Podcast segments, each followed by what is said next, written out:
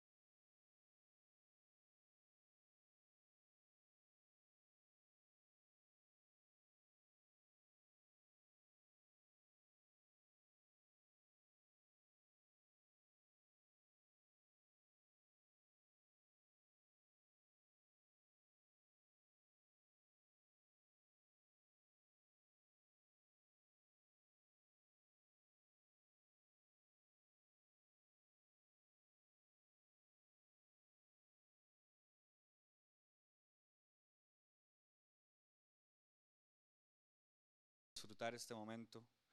Y Espíritu Santo, eh, como, como también la Biblia nos dice, porfa háblanos qué es lo que ocupamos escuchar y, y qué específicamente nos quieres enseñar hoy. Amén. Es un video que lo resume de manera interesante todo lo que vimos la semana pasada. Por cierto, si la semana pasada usted no vino y quiere escuchar el mensaje, en Facebook está guardado lo de los sábados y lo que hablamos la semana pasada, no, lo de los domingos y lo de los sábados, hay un drive, un audio en drive que se lo podemos compartir. Y nada más me pregunta, o si alguien lo tiene ahí, pueden, pueden piratearlo. Em, ya podemos tirar conclusiones sobre esta serie, aunque sea la, la, la segunda semana de cinco podemos ir diciendo cosas porque vamos como construyendo, como cuando uno construye un, primer piso y le pone un segundo y le pone un tercero. Y lo que vimos en el primer piso, entonces, son dos conclusiones. El primero es que Jesús irrumpió en la historia. Jesús siempre ha existido. Jesús, Dios Padre y el Espíritu Santo siempre ha existido. Y de hecho, el plan de Dios no era mandar a su Hijo. Es como el medio de rescate, mandar a su Hijo a la humanidad. Y Jesús, imagínense, por eso es tan importante, hace dos mil años Dios Hijo se hizo en forma de hombre para venir a este mundo, para contarnos y enseñarnos el plan, el diseño y la forma del gobierno de su Padre. No es un mensaje nuevo, es el mensaje que siempre Dios había querido y que nos lo viene a recordar y nos viene a decir, hey, esto, para esto fue lo que, para esto fue que nacieron. Dios desde la creación del mundo nos formó con un propósito, formar parte de su reino, convivir con Él y disfrutar de su esencia. Donde la base de todo, dice Efesios 1, la base de todo lo que Dios hizo, nos escogió, nos formó, nos creó, es el amor. Eh, eso es demasiado esperanzador. Si fuera que Dios quiso hacernos como un medio de experimento, eh, si fuera que nos hizo porque perdió una apuesta, eh, si fuera que nos hizo, no sé, por otra cosa, pero nos hizo por algo y fue por amor, ahí tiene que estar basado nuestra esperanza. Esa es la primera conclusión. Y la segunda conclusión está en, Juan 1, 17, 5. Y es que Jesús vino con una misión, y se los voy a leer, ya les dije, Jesús, Dios lo mandó y lo mandó para una misión. Después de decir estas cosas, Jesús miró al cielo, ya las últimas palabras antes de que lo arrestaran, miró al cielo y dijo, Padre, ha llegado la hora, glorifica a tu Hijo para que Él a su vez te dé gloria a ti, pues le has dado a tu Hijo autoridad sobre todo ser humano, eso lo vimos la semana pasada. Él te da vida, Él da vida eterna a cada uno de, lo que, de los que tú le has dado y la manera de tener vida eterna es conocerte a ti, el único Dios verdadero, y a Jesucristo a quien tú enviaste a la tierra. Yo te doy gloria aquí en la tierra y al terminar la obra que me encargaste. Ahora, Padre, y esto es algo importante, ahora, Padre, llévame la gloria que compartíamos antes de que comenzara el mundo. Usted no lo han mandado eh, en su trabajo, no lo han mandado, no sé, ir, a, ir de gira.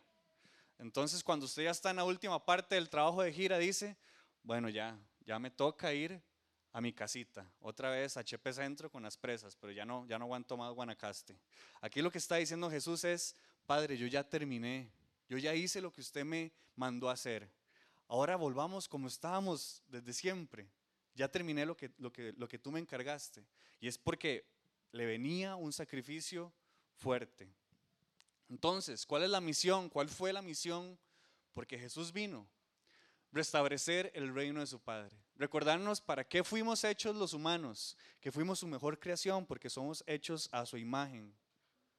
Vino para advertirnos también que este mundo nos distrae de lo verdadero y nos recuerda que hay mal y que hay alguien que es Satanás, que es el diablo, que es el chamuco, eh, que nos quiere apartar de ese reino. Él vino para salvarnos, no solo vino para para decirnos cuál es nuestro propósito, sino para salvarnos, porque todo mundo iba destinado a la muerte. Porque, todo, porque por nosotros no podemos, no podemos salvarnos por nosotros mismos. Y lo, debemos hacer, y, lo que debemos hacer es morir a este mundo y creer en el sacrificio que Él vino a hacer por todos. Pero también deja claro que solo aquellos que murieron, o sea, los que se arrepintieron y creyeron, los que tienen fe, van a ser sus discípulos y en otras partes dicen van a ser sus hijos, van a ser sus escogidos. Todo lo que ha estado diciendo fue lo que vimos la semana pasada. Entonces, dividimos esta serie en cinco semanas y lo que quiero explicarles es, la semana pasada hablamos solo de cosas pasadas, cómo fue que el reino vino. Hoy voy a hablarles todo sobre presente, todo hoy, ya, ahora. Y también el reino de Dios tiene un ingrediente, cosas que ya se pueden disfrutar, pero cosas futuras. A eso gente le ha puesto el ya, pero todavía no. Eso toca la otra semana. Y la, la cuarta semana vamos a ver solo cosas sobre el fin del mundo. ¿A alguien, ¿A alguien le da miedo al fin del mundo? Es como, como Apocalipsis. Yo nunca lo he leído, por eso no quiero. Dicen que alguien se muere al final. Eso ahora. Spoiler. Em, la cuarta semana, o sea, en 15 días, vamos a hablar sobre el fin del mundo, porque el reino también habla sobre el fin del mundo.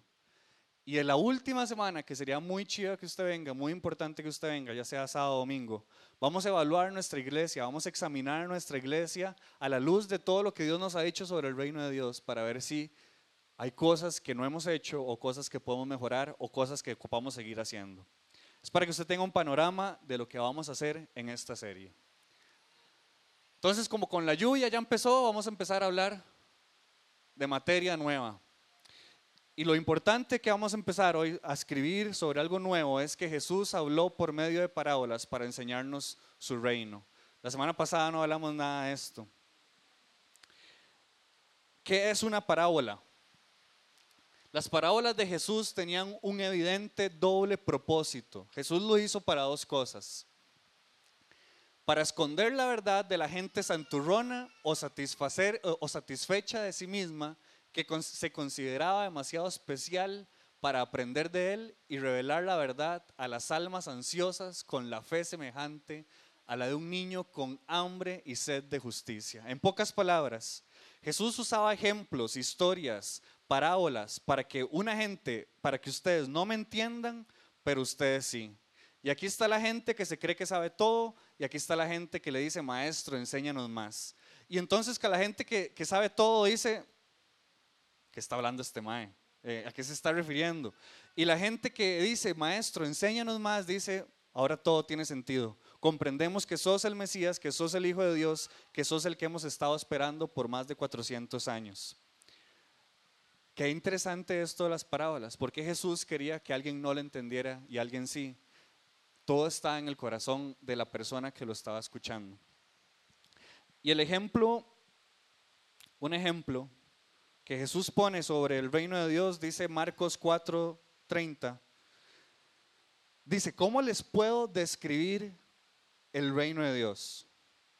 ¿Qué relato puedo emplear para ilustrárselo? Dice, es como una semilla de mostaza sembrada en la tierra. Es la más pequeña de todas las semillas, pero se convierte en la planta más grande del huerto.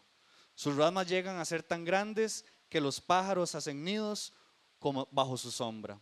Y aquí el ingrediente de las parábolas es, usa un ejemplo cotidiano que todo el mundo constantemente lo está viendo. Fijo que Jesús estuviera aquí hoy en la tierra, hablaría sobre las presas, hablaría sobre la L, de fijo Keylor Navas, em, ¿qué más hablaría? Así como para que todo el mundo lo entienda. Eh, de la Asamblea Legislativa. El reino de los cielos es como lo opuesto a la Asamblea Legislativa, diría. Em, matosas, em, son ejemplos, cada uno de los ejemplos que Dios usó como parábolas son temas demasiado conocidos que para, para usted tal vez no.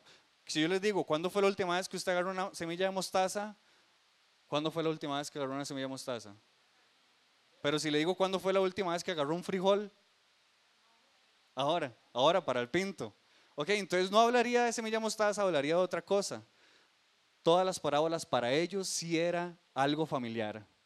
Jesús sigue diciendo, eh, perdón, Jesús no, Marcos entonces explica, Jesús em, empleó muchas historias e ilustraciones similares a estas para enseñar a la gente, tanto como pudieran entender. De hecho, durante su ministerio publicó, público nunca enseñó sin usar parábolas. Vean esto, dice Marcos, Jesús siempre que enseñaba usaba parábolas. Pero después, cuando estaba solas con sus discípulos, le explicaba todo a ellos. Las parábolas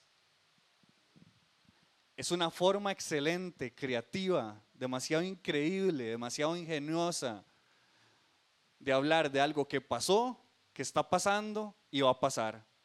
Y tanto un niño lo puede entender como el más sabio. Lo que importa es cómo está su corazón. Si usted se cree ya un sabiondo, no le va a entender. Si usted se cree humilde y ocupa conocer más, usted va a decir, esto es, esto era lo que yo ocupaba escuchar. Es demasiado ingenioso cómo Jesús nos enseñó. Y haciendo un resumen, obviamente no metiendo todas las parábolas, ¿qué es lo que Jesús nos enseñó por medio de las parábolas? Que lo más importante es el reino. De hecho, no hay nada más importante en este mundo, a tal punto que usted debería hacer cualquier cosa para entrar. Y usa el ejemplo de, si a usted le molesta el brazo para entrar al reino de Dios, yo que usted lo cortaría. Y así se va diciendo ejemplos. Después dice que no todos son partes, sino que hay que entrar. Dice, pobres los ricos, porque qué difícil es que entren al reino de Dios. O sea, hay que entrar ahí, hay que entrar en su reino. No todos estamos adentro, hay que hacer el acto de entrar. Ya dije, deberíamos entrar a cualquier costo. El reino, en el reino se es, o sea, se es y se hace. No es que yo tengo que hacer algo para hacer, no, como yo soy algo en Dios, yo hago. El reino se puede rechazar y el enemigo nos puede apartar de él. Esto lo aprendemos en la parábola del sembrador, donde dice que está la semilla y una sí cae en buena tierra, pero otra dice que se lo comieron los espigos, otra dice que no hubo tierra suficiente. ¿Eso qué quiere decir? Que, que usted y yo podemos ser apartados o yo puedo rechazar la palabra de Dios. Y el enemigo es el, es el brete del enemigo, para eso está aquí. Deberíamos hacer todas las cosas a través de él, dicen, no se preocupen por nada, nada más busquen el reino y su justicia y todo demás será añadido. Y el amo, en una parábola que está en Lucas 13 o 12, él se, se representa como un amo, el dueño de una casa, dice que el dueño de la casa está afuera y dejó a gente encargada para que administraran la casa. Y él dice, y hubo un siervo fiel que lo esperó, pero hubo uno, que no, que se emborrachó, que se, que se, se, emborrachó, estaban pleitos y abusaba de los otros sirvientes. Dice, Jesús es el amo de la casa que está afuera y él va a volver, él va a volver por su iglesia, él va a volver por sus hijos. Y aquellos que los estén esperando, aquellos que estén preparados para recibirlos, dice, vamos a festejar juntos. Y después usa unas expresiones muy duras, porque los que no estén preparados, ese siervo, ese amo que se estaba pegando la fiesta, que dijo, a mi amo no va a regresar, dice que va a ser desechado, que va a ser cortado. Cosas muy fuertes que nos dice Jesús. Em, entonces, voy a decirles dos cosas nada más. Aunque las parábolas no fueron hechas para eso, se recuerdan que hoy vamos a ver solo cosas del presente, cosas del presente. Aunque no fueron escritas para eso, las parábolas tienen también un propósito, un propósito segundo, tercero, y es causar división. Y usted dice, ¿what? Dios que es todo amor, que es todo justicia, que es todo perdón, va a causar división. Sí, exacto. Hay, hay pasajes directos donde Jesús dice, es que yo no vengo a, unir a todo el mundo, más bien vengo a separar la mamá con la hija, vengo a separar la, el suegro con, la, nuera con, con la suegra. Y hay una parábola que lo representa muy bien, que está en Mateo 13, 24. Qué baldazo. Si ocupan subirle el volumen, me avisan. Bueno, chiqui. Mateo 13, 24 dice, Jesús contó la siguiente historia. El reino del cielo, Mateo habla sobre el reino del cielo, Lucas habla sobre el reino de Dios.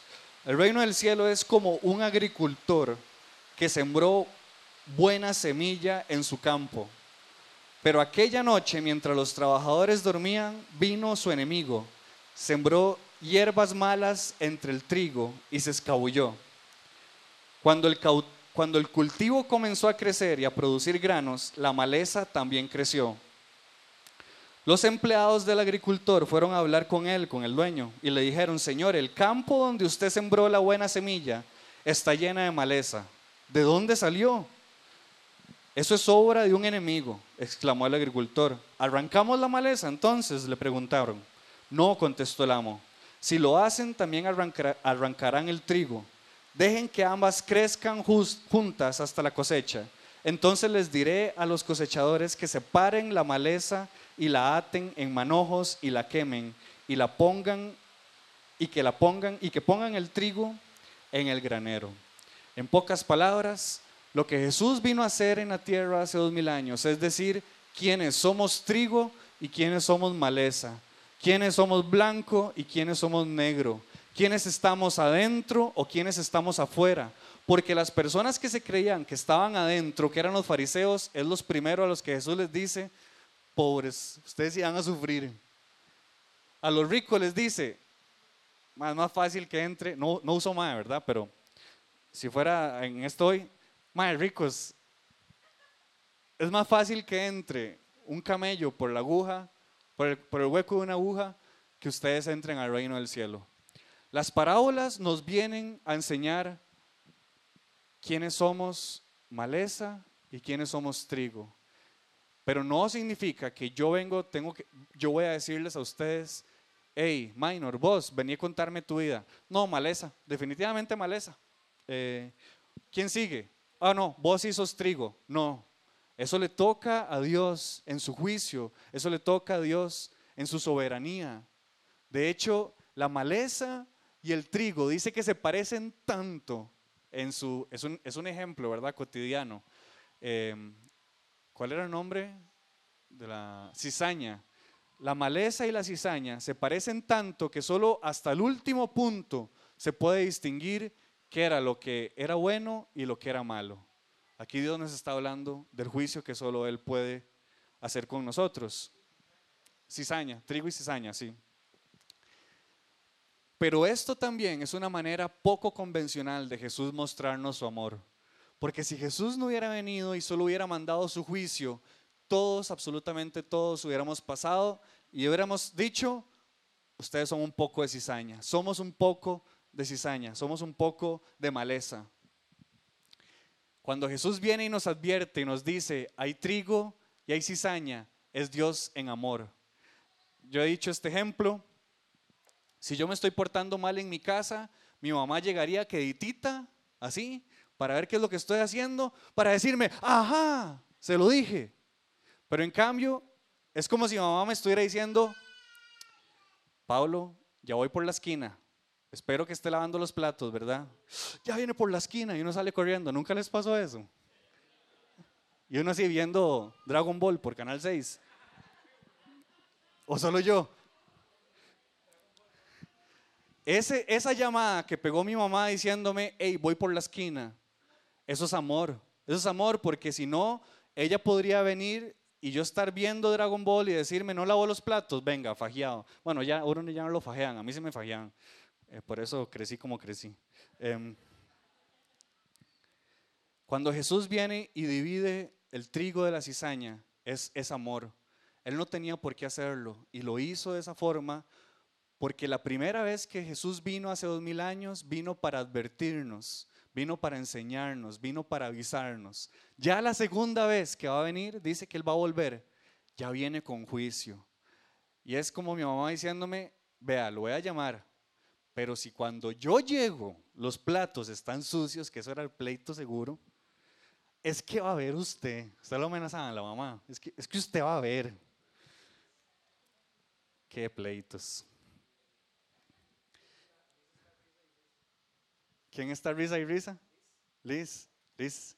¿Vos llamás, Liz? No. No. Usted llega a escondidas. Liz, ve a Jesús. Jesús llamó. Es amor poco convencional. Ya les leí Mateo 13. No, sí, ya les leí Mateo 13. Esto es lo primero que vamos a entender del presente. Aquí hoy usted y yo lo que ocupamos hacer es examinarnos nosotros por medio del Espíritu Santo. Ni yo ni nadie le puede decir qué es usted, si trigo o cizaña o maleza. Es por medio del Espíritu Santo y las parábolas nos ayudan mucho a entender. De igual forma, yo les puedo ayudar y vamos a empezar a escribir algo aquí. Tres puntos para saber dónde estamos. Y lo segundo que quiero informarles hoy sobre las parábolas es que las parábolas nos enseñan que el reino de Dios es de acción y no de palabras. Dice Mateo 21, creo que ahí está la cita, sí, les leo. Mateo 21, 28. Dice Jesús, ¿qué piensan de lo siguiente? Le pregunta a los discípulos, ¿qué piensan de lo, de lo siguiente? Un hombre tiene dos hijos y le dijo al mayor, Hijo, ve a trabajar en el viñedo hoy. El hijo le respondió, no, yo no iré. Pero más tarde cambió de idea y fue. Entonces el padre le dijo al otro hijo, ve tú. Y al otro hijo le contestó, sí señor, iré, pero no fue. Jesús pregunta, ¿cuál de los dos obedeció al padre? Ellos contestaron, el primero.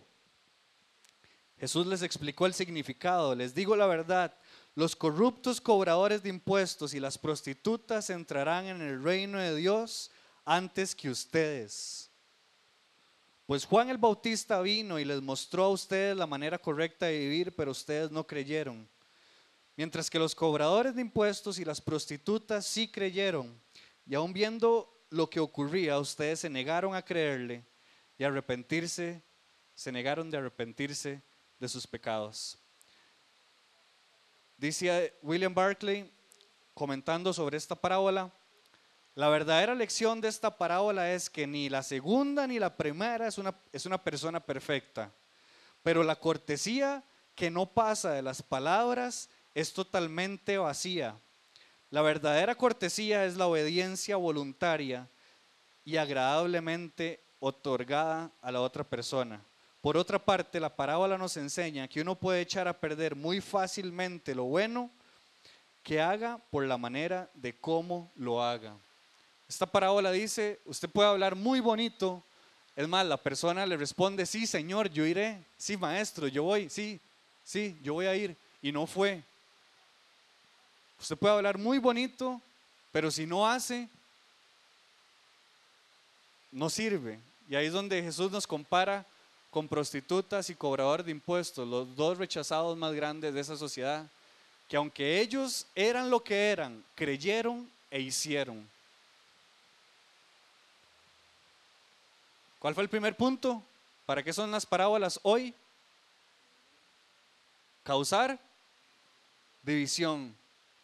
Y la segunda parte es, nos enseña que si solo somos hablada, no sirve para nada. ¡Ey! Salió verso. Entonces, ya para dejar de tirar duro, ¿qué hacemos? ¿Qué podemos hacer hoy, usted y yo? Jesús nos enseñó que hay tres cosas, y aquí ya empiezo a usar la pizarra, que nos hacen quedarnos solo en palabras y apartarnos del reino. Hay tres cosas, para eso hay parábolas. No se las voy a leer, están aquí escritas. Y lo que no es parábolas es el tema. Jesús nos enseñó que hay tres cosas que, no, que nos hacen quedarnos en solo palabra y apartarnos del reino hoy.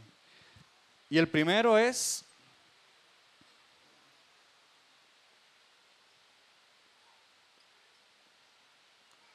Primero es el mundo.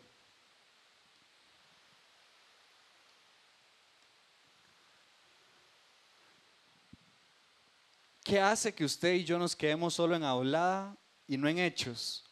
Jesús nos viene a decir que si seguimos al mundo, si nos dejamos gobernar por el mundo, vamos a quedarnos solo en hablada. ¿Qué es el mundo? Puede que sea más que esto, pero mi forma de sintetizarlo es esto.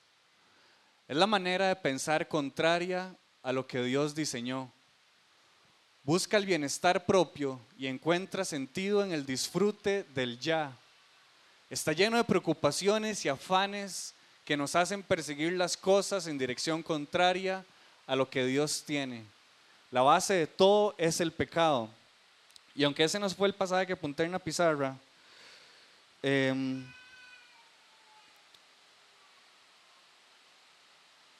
dice, si el mundo los odia, recuerden que a mí me odió primero. Si pertenecieran al mundo, el mundo los amaría como a uno de los suyos. Algo que distingue el mundo de Dios es que el mundo no quiere nada con Dios. De hecho, no creyó en Dios, en Jesús. Definitivamente el mundo es lo primero que nos aparta de tener una vida práctica en Dios. La segunda cosa que Jesús constantemente, y de hecho a los que le tiró más duro, lo que nos lleva a quedarnos en hablada es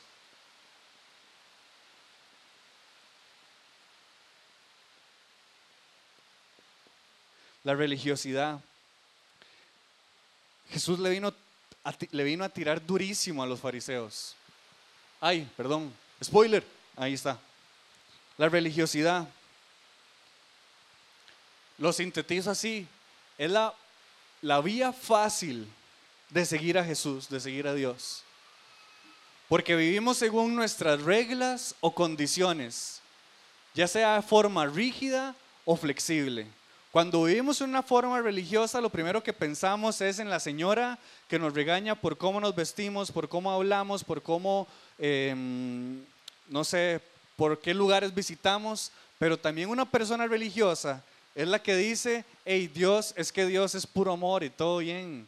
Dios lo entiende, Dios nos recibe tal y como somos, sí, todo bien, pero hay un proceso de transformación en medio.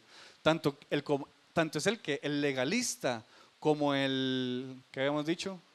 Como el liberal es, es un tipo de religiosidad. Vivimos, en, vivimos según nuestras reglas y condiciones, ya sean rígidos o flexibles. La religiosidad está basada en el orgullo, en lo que yo hago, lo que yo sé, lo que yo decido. Ya sea por desinformación, porque me quedo con una parte del Evangelio, pero se me olvida que es un, un todo o extra información, me lleno de cosas que no son el Evangelio. Y entonces creo que si, que si deposito tanta plata en la cuenta de un apóstol, el Señor me va a librar de la enfermedad. Con mucho respeto. Eso es extra información. Eso no está en el Evangelio. Pero también si solo yo me quedo con, ustedes han visto a las personas como, no, no sé, que a uno lo mandan al infierno facilísimo. Es como, arrepiéntase. Y sí, yo sé que hay que arrepentirse, pero no es por miedo que yo quiero ir al cielo. Es por convencimiento y porque sé que me espera algo muchísimo mejor de lo que tengo ahora. ¿Están de acuerdo con estas dos? Que salva. Entonces la tercera cosa que nos hace quedarnos en pura hablada en mi relación con Dios y no en acciones es el tiempo.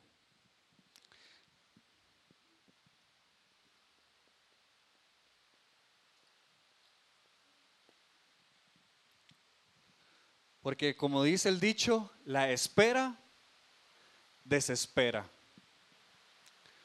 El tiempo nos hace perder la perspectiva de por qué estamos aquí en la tierra nos, trae desesperanza porque no vemos cambios o no vemos, como decimos, una luz al final del túnel. O lo contrario, nos da una sobreconfianza porque pensamos que Dios verdaderamente no va a regresar. Esto nos trae agotamiento, estancamiento o incredulidad. La forma voy, a usar el, mismo ejemplo. Solo alguien demasiado, ¿cómo se dice eso? Em, retador, su mamá lo llama a la esquina diciéndole que ya va a llegar y no sale corriendo a lavar los platos. O sea, tiene que ser así el hijo más rebelde del mundo, que la mamá lo llama y le dice, Pablito, ya voy por la esquina, usted sabe lo que le espera, si no lava los platos cuando llego.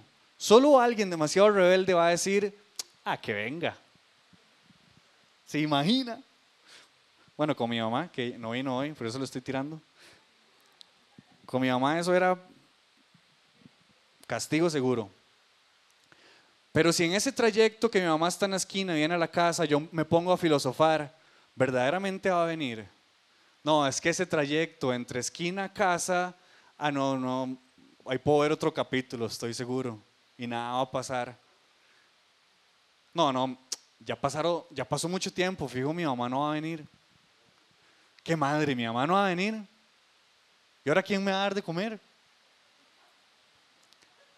La forma en como usted y yo nos comportamos afuera de lo que el reino quiere muchas veces tiene que ver con el tiempo, porque perdemos la perspectiva en el momento en el que estamos. Y la parábola, ahí está, Lucas 12, 35, dice que Dios le dio todo lo que tenía a su mayordomo. El amo le dio todo a su mayordomo. Tome, administrelo. Y este mayordomo dijo, es vara, mi amo no regresa. Se emborrachó, peleó. Y cuando el amo regresó, fajazo seguro. El mundo lo tenemos claro, es de lo que más hablamos, de lo que nos separa de Dios. La religiosidad está demasiado camuflada en nuestras vidas, pero yo creo que el tiempo es algo a lo que no hablamos tan seguido, porque no hablamos, ya casi no hablamos del fin del mundo, ya casi no hablamos que su mamá va a venir y si encuentra los platos sucios algo va a pasar, porque en la era posmoderna en la que estamos no pensamos otra cosa que no sea el aquí y el ahora. Y eso es algo que nos puede bailar demasiado y nos puede afectar mucho en perder la perspectiva del reino. Lo que usted puede ir haciendo es, ¿cómo está con estas tres? ¿Qué tanto el mundo se ha metido en su vida? ¿Qué tanto religiosidades? Y si usted verdaderamente está consciente que su mamá va a regresar.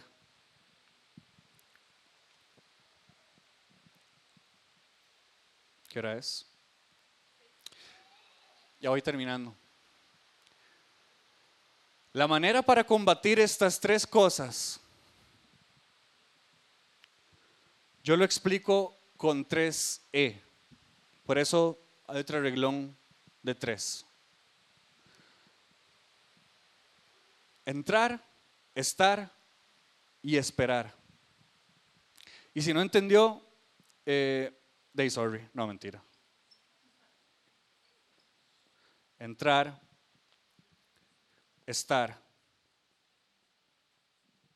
¿Y cuál es la última?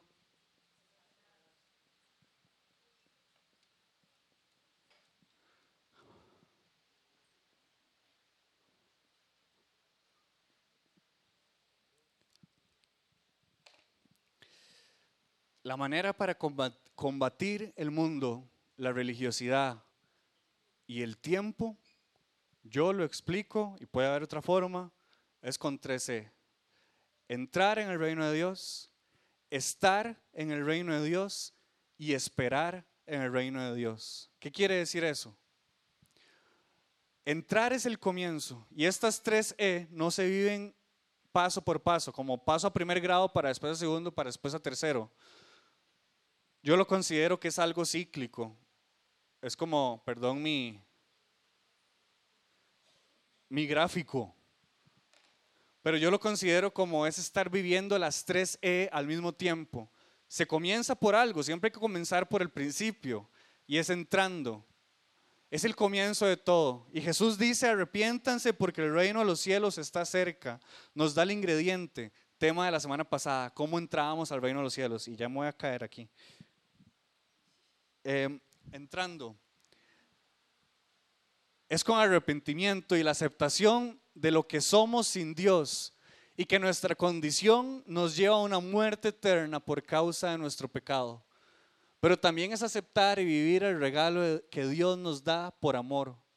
A partir de estas dos cosas, arrepentirme y aceptar su regalo, paso de muerte a vida.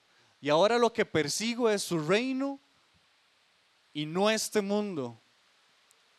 Por medio de su espíritu, que me ha regalado. El comienzo del reino de los cielos es arrepentimiento, reconociendo quién soy yo y dándole gracias y gloria a Dios por todo lo que Él me da. Hay que entrar en el reino de los cielos, es una decisión. Hay personas que tienen demasiado conflicto con esto, porque hay personas que dicen, no, es que solo usted teniendo fe. Sí, pero ya lo vimos por toda una serie. ¿Qué significa tener fe? ¿Se recuerdan cuando estudiamos Santiago? ¿Ok? Tema visto. Ahora paso examen. Lo que ocupamos es entrar en el reino de Dios. Pero viene la segunda E que pasa al mismo tiempo que la primera, y es estar. ¿A qué me refiero con estar?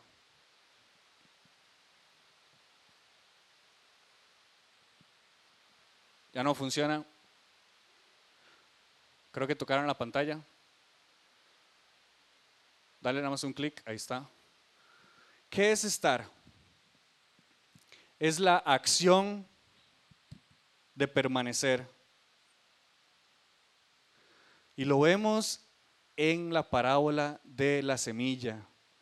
De nada sirve usted decir, ah, ¿qué es esta palabra tan deliciosa? ¿Qué es esto que me ha venido a cambiar el mundo? Si al final el enemigo viene y se roba lo que fue sembrado. Es la acción de permanecer.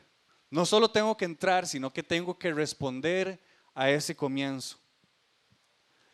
En esta parte descubro lo que Dios quiere que yo esté haciendo en mis días y cómo. Si usted todavía no sabe que es algo muy, es una estadística muy alta según con las personas que yo veo. Si yo le digo, ¿para qué usted está aquí en la tierra? ¿Cuál es su llamado?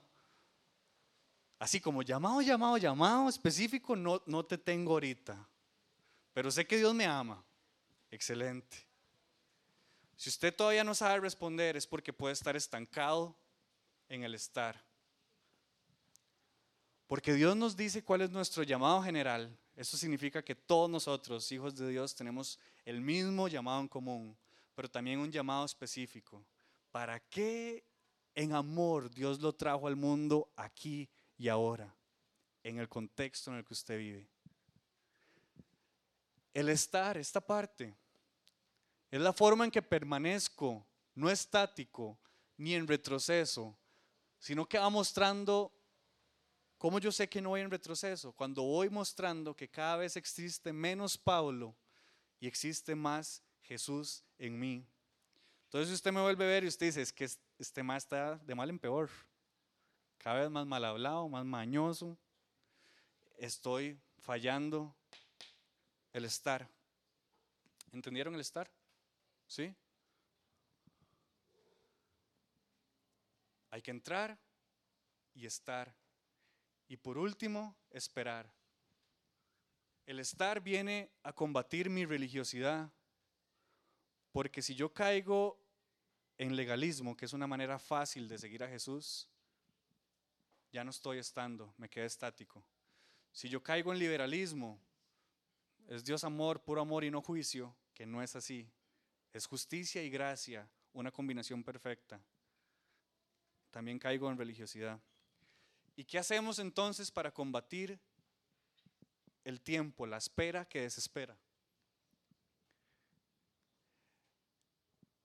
Lo rajado de esto es que cuando no espero, hay algo que se desajusta y es mi esperanza. Si yo llego con una muy buena noticia y le digo, Pablo, al final de la quincena usted va a recibir un aumento. ¿A quién no le gustaría escuchar eso? Solo a Pau. Pau, el No, mentira, se imagina. Usted al final de la, de la quincena, ¿qué estaría haciendo?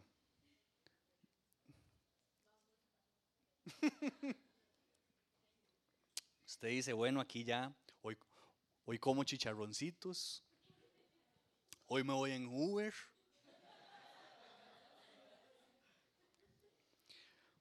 Pero cuando pasan los días y mi aumento no viene, mi esperanza se jodió.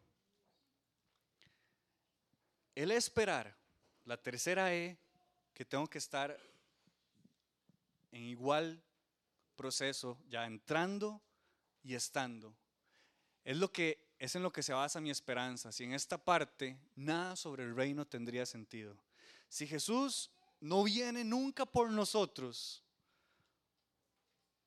usted y yo estamos desesperanzados. Pero Jesús dijo, venció la muerte, venció el pecado y dijo, la próxima vez que comamos, usted y yo estamos, vamos a estar en el cielo. Eso, ahí está depositada nuestra confianza. Si pierdo la perspectiva de la espera, mis acciones van a cambiar nuevamente a lo que me pide el mundo. Si yo, Pablo, vuelvo a comportarme como el mundo, es que dejé de esperar. El tiempo me jodió. Caí en religiosidades. Es donde se da la lucha constante entre mi humanidad y mi espíritu. Porque si mi mamá nunca va a regresar, yo nunca voy a lavar platos entonces. Pero mi mamá dijo que va a regresar. Yo que usted mantengo la cocina limpia. Es esa lucha que jode. Pablo dice, termino haciendo lo que no quiero y lo que, lo que quiero no lo, no lo hago. ¿Quién? ¿Qué, qué, qué, expresión usa? ¿Quién? ¿Quién me librará? Es, ¿Quién me va a librar de este cuerpo, Señor? Es la convicción de que vivo en este mundo para disfrutar de Dios y parecerme cada vez más a Él, esperando que vuelva por mí o yo me vaya primero. Y eso es algo que nosotros no pensamos. Nadie va a pensar que se va a morir hoy. Bueno, espero que no. Pero nadie lo piensa, no es normal. Ya sea que usted o yo nos vayamos primero, si estamos esperando en el Señor, vamos a la eternidad. Y si Dios viene ya, ya la eternidad llegó, me explico. ¿Entendieron el segundo punto? Segundo, ¿sí? ¿No? Entonces, siete en punto, llevo 50 minutos, tranquilos, no nos falta tres horas. Mentiras, no llore. La manera, no. Cuando yo vivo estas tres E de forma cíclica, pasan tres cosas. Vea que se me todavía quedaban tres palabras. Pasan tres cosas que solo Dios me puede dar y el mundo me lo da de forma distorsionada. Lo primero es propósito.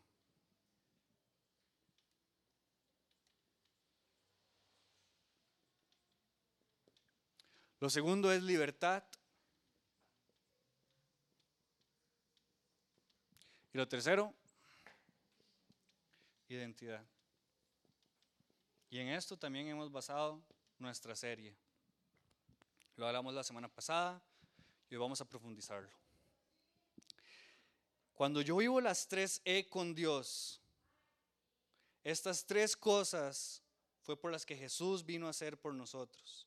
Nos vino a dar propósito, nos vino a dar libertad y nos vino a dar identidad. Todo eso se manifiesta en salvación. Dios ya nos salvó. No es que cuando nos muramos vamos a, a gozar del reino de Dios. Usted y yo ya podemos, recuerde, estamos hablando de presente hoy. Usted y yo ya podemos disfrutar, gozar del reino de Dios. ¿Y a qué me refiero con propósito, libertad, identidad? E igual forma, va ligado cada uno con esto. El propósito es uno. Usted no fue hecho para otra cosa que no sea ser parte del reino de Dios. Si usted no tenía nada que hacer en su vida, ya lo tiene. De hecho, nada más haga eso y todas las demás van a ser añadidas. Dios no nos hizo para mandarnos al infierno, Dios nos hizo para convivir con Él en la eternidad. Pero hay cizaña y hay trigo, recuérdense. Es decisión de cada uno, según el libro albedrío, entendemos dónde estar. Nos recuerda que no somos de este mundo. Se los leí al principio, ¿se recuerdan? Y el reino es lo más importante para nuestra vida. De hecho, la forma para entrar al reino es vendiendo todo lo que existe, todo lo que yo poseo y comprar la perla, comprar el terreno donde está el tesoro. Estoy diciendo dos parábolas, perdón, de Jesús. Mi propósito, y aquí borré, es Lucas 4, 42. Mi propósito es ser parte del reino de Dios. ¿Cómo lo hago? Entrando. ¿Y de dónde? Tengo que salirme de este mundo. O soy blanco o soy negro. ¿Qué es libertad? Y no hay libertad. Se jodió. Es que si le quita el clic, se pierde. Ajá.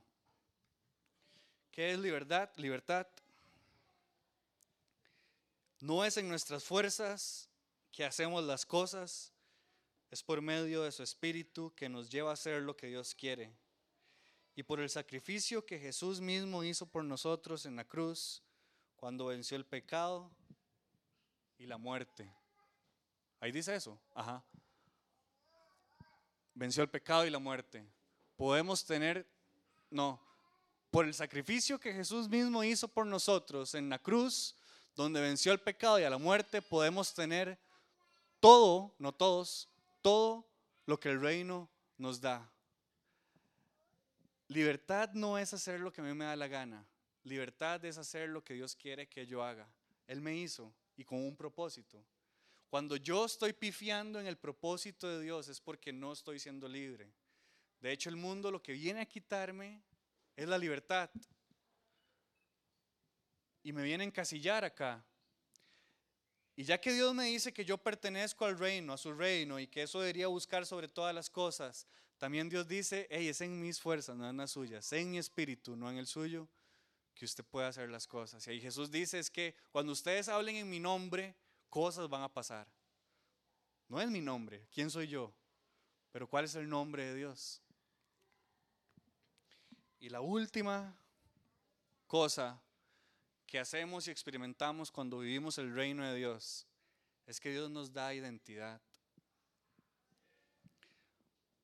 Muchos, para no decir todas las cosas que ofrece este mundo y lo que provoca en nosotros es una ansiedad, una inseguridad porque no sabemos quién somos.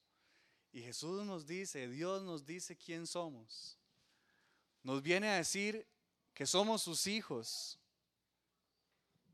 Hay un reino, hay una herencia en ese reino. Y Jesús dice, yo voy a compartir mi, herencia con ustedes. Dice que viene va a venir por su pueblo.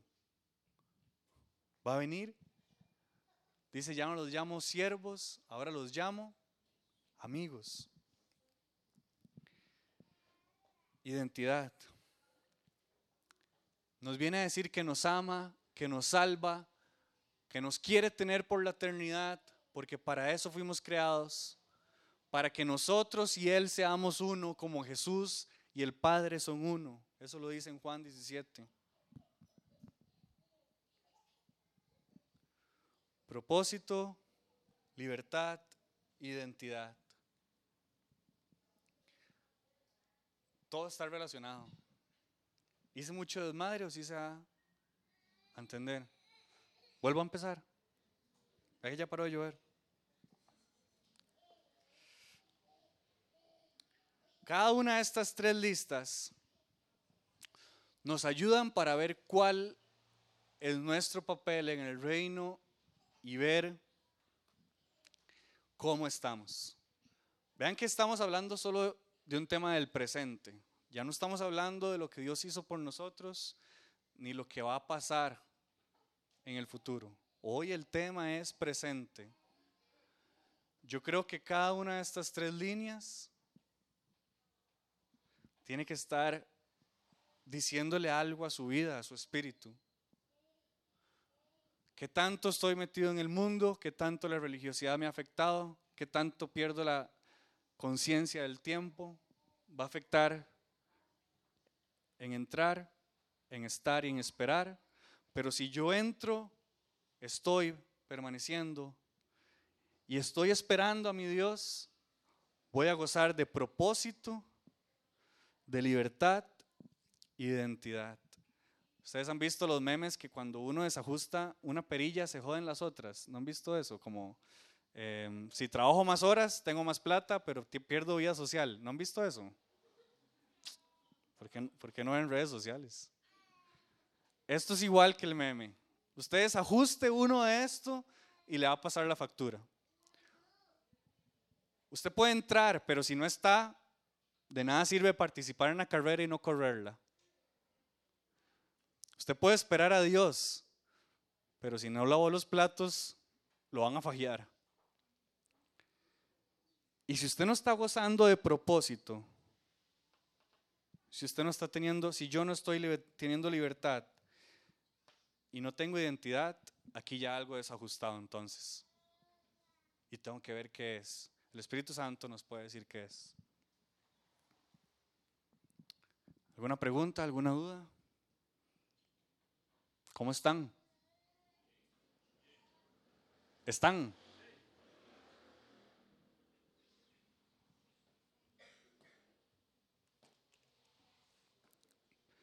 Bueno, oremos. Siete y nueve.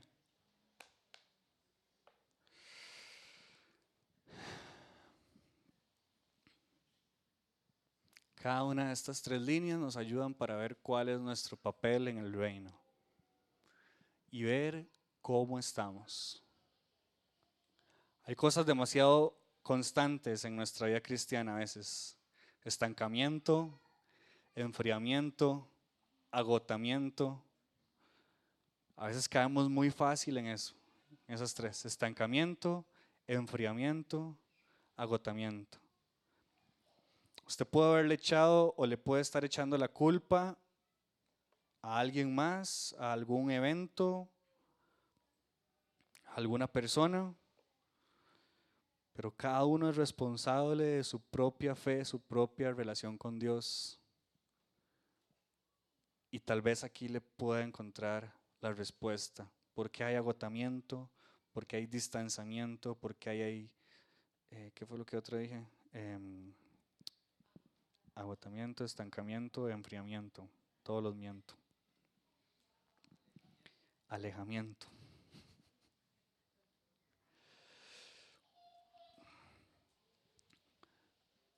Cuando los cristianos nos comportamos igual que el mundo, es porque nos falta propósito, porque no gozamos de la libertad que el Espíritu Santo nos da y porque no nos creemos lo que somos en Dios entonces.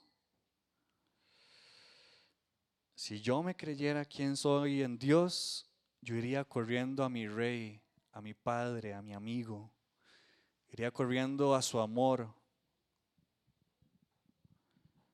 Dice otro meme, para que vea que un meme se puede hacer teología.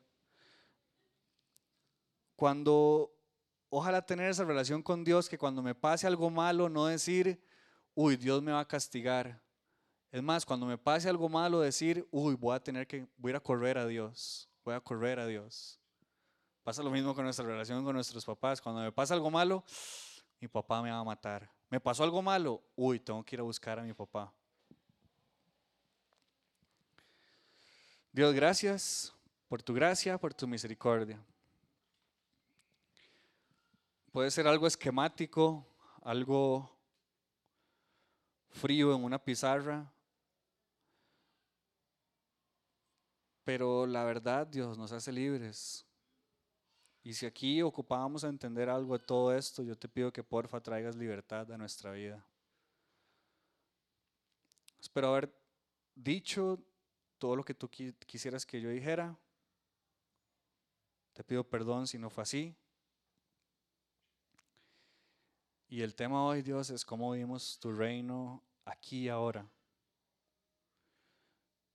Y yo creo que estas tres líneas tienen mucho que ver con eso. Espíritu Santo, porfa, sigue moviendo nuestro espíritu. No nos dejes donde estábamos. Sácanos de nuestra zona de confort. Ayuda a ver nuestros puntos ciegos. Y si hacemos un balance, Dios, entre mundo, religiosidad y tiempo, porfa, ayúdanos a ver dónde estamos más consumidos. ¿Qué se ha ido distorsionando, Dios, en mi relación contigo? ¿Qué me ha hecho caer en agotamiento, enfriamiento, un distanciamiento?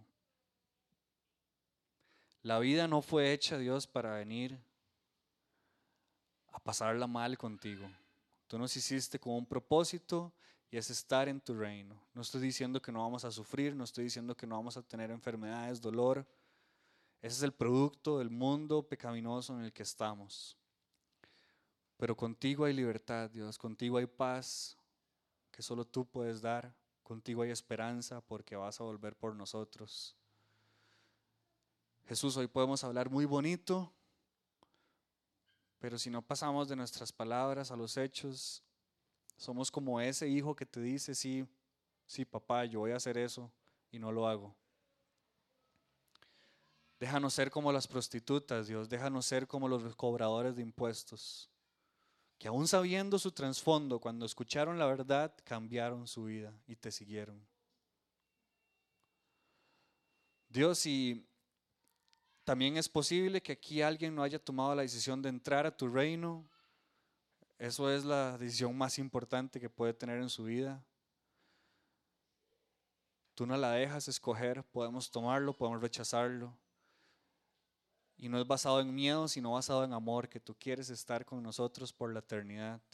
Si hay alguien aquí que no ha tomado la decisión consciente de pasar de las palabras a los hechos, Espíritu Santo, guíalo a tomar, guíalo a tomar esa decisión. No hay nada más importante. Dios, y a los que ya hemos estado, pero no estamos, entrado, pero no estamos, de igual forma. Dice Juan el Bautista, de nada sirve que ustedes sean descendientes de Abraham si no tienen la fe que Abraham tuvo. Déjanos permanecer en la fe, Jesús. Y ya que entramos, ya que estamos, Jesús, por favor, déjanos esperarte, estar consciente de que todo lo que hacemos no es por miedo, sino porque queremos esperarte con, con ansias. Queremos saber que cuando tú regresas vamos a estar listos, que cuando tú regresas vamos a estar haciendo lo que nos dejaste haciendo. Que cuando tú regreses te vamos a decir, me diste 10 monedas, aquí hay 12, aquí hay 15, Dios. Y vas a tener contentamiento. A los que nos cuesta entender y aceptar que tú vas a volver por nosotros, porfa, por medio de tu espíritu, trae convencimiento. De ahí se basa nuestra esperanza. Jesús, y el propósito no lo va a decir este mundo, no lo va a decir estudios. Si nuestros actos demuestran que perseguimos este mundo, significa que no tenemos tu propósito. Déjanos tener tu propósito, Dios. Entender qué es estar el reino. Por ende, por favor, Jesús, trae libertad a nuestras mentes, a nuestros cuerpos, a nuestras almas, por medio de tu Espíritu, para poder hacer lo que tú quieres que hagamos Y por último, Jesús, recuérdanos quiénes somos.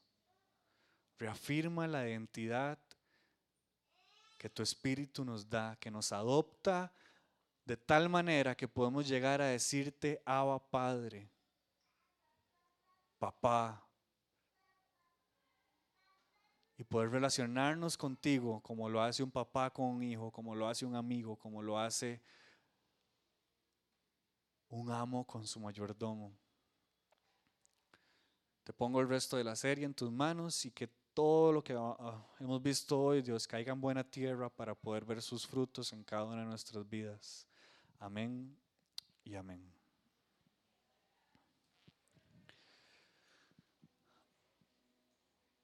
Hay comida, por si les dio tanta hambre, la espera.